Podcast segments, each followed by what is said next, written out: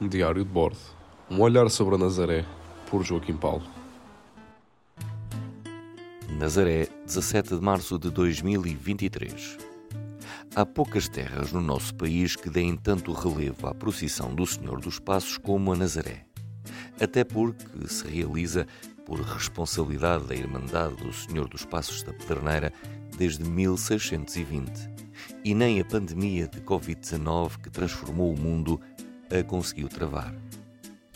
Este é um momento particularmente importante para a comunidade local, consistindo numa grande romaria que se desenrola durante três dias.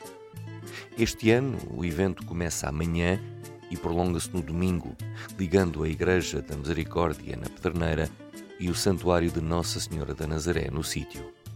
E tem o epílogo na segunda-feira com mais uma procissão que envolve os crentes e os menos crentes os católicos praticantes e os não praticantes. Mas tudo começou com o tradicional sorteio das insígnias, um momento particularmente relevante para as famílias. Como tantos outros nazarenos, também a mim já me coube em sorte transportar uma imagem. Devia ter uns 10 anos e recordo-me do orgulho que a minha avó Diamantina sentia ao ver-me na procissão, participando nos 14 passos do Senhor que evocam a paixão e a morte de Jesus Cristo. Há coisas que nos marcam, mesmo que no momento em concreto não lhe prestemos a devida atenção.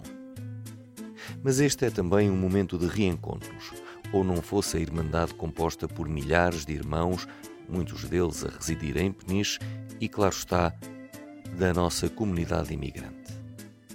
Há tradições que espero nunca venhamos a perder e esta é uma delas. Até porque, mesmo quem não acredita em Jesus, fica impressionado com a dimensão desta manifestação religiosa. Porque a fé depende de cada um de nós e não deve ser imposta.